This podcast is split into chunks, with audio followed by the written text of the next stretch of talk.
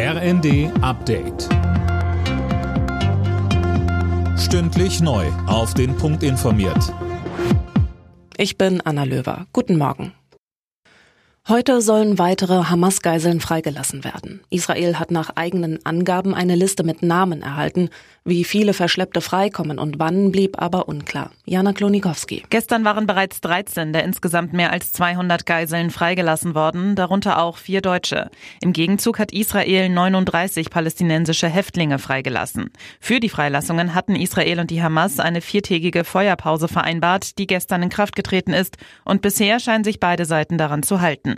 US-Präsident Biden hat sich bereits dafür ausgesprochen, diese Waffenruhe zu verlängern. Die Strom- und Gaspreisbremsen werden zum Jahresende auslaufen. Das hat Finanzminister Lindner im Interview mit dem Deutschlandfunk angekündigt. Es sei nicht davon auszugehen, dass wir Anfang nächsten Jahres eine Notlage bei Strom und Gas haben, so Lindner.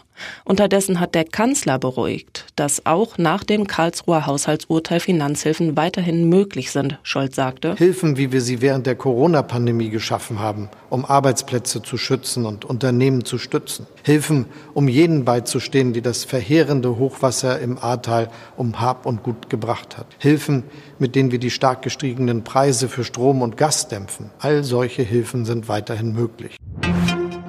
Die Schuldenbremse aussetzen, auch für das kommende Jahr, das fordert Verdi-Chef Wernicke. Allein der anhaltende Ukraine-Krieg mache das notwendig, so Wernicke in der Neuen Osnabrücker Zeitung. Langfristig braucht es in seinen Augen eine grundlegende Reform der Schuldenbremse.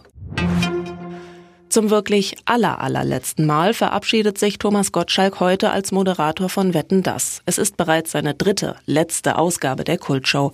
Zu Gast heute sind unter anderem Helene Fischer, Matthias Schweighöfer und Rapperin Shirin David. Mit einem knappen 1 zu 0 in Köln hat sich der FC Bayern München zumindest vorerst wieder zum Bundesliga-Spitzenreiter gekrönt. Einziger Torschütze war Sturmstar Harry Kane. Schon heute könnte Leverkusen aber wieder an den Bayern vorbeiziehen. Alle Nachrichten auf rnd.de